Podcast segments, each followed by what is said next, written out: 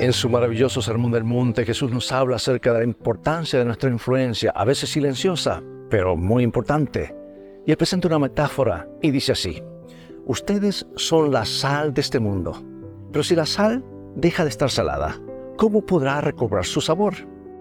Ya no sirve para nada, así que se la tira en la calle y la gente la pisotea.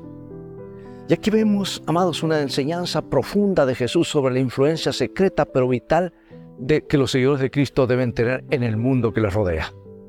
En los tiempos de Jesús, la sal no solo era valiosa por su capacidad para dar sabor a los alimentos, sino también por su papel crucial como conservante, evitando la descomposición. La sal, aunque esencial, actuaba sin alarde, preservando y mejorando de manera silenciosa. Imaginemos la imagen que Jesús pintó. La sal desparramada del camino perdiendo su sabor y por ende su utilidad. Y este cuadro nos lleva a reflexionar sobre la influencia de los cristianos en el mundo actual.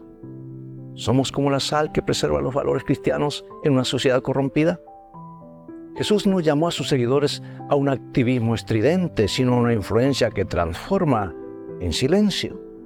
Así como la sal no se exhibe en grandes cantidades, la influencia cristiana debe ser sutil pero poderosa. El cambio real no siempre es ruidoso, a menudo es gradual y profundo. Además, la sal, al absorber agua y provocar sed, nos lleva a considerar otra dimensión de nuestra influencia. ¿Provocamos sed espiritual en los demás?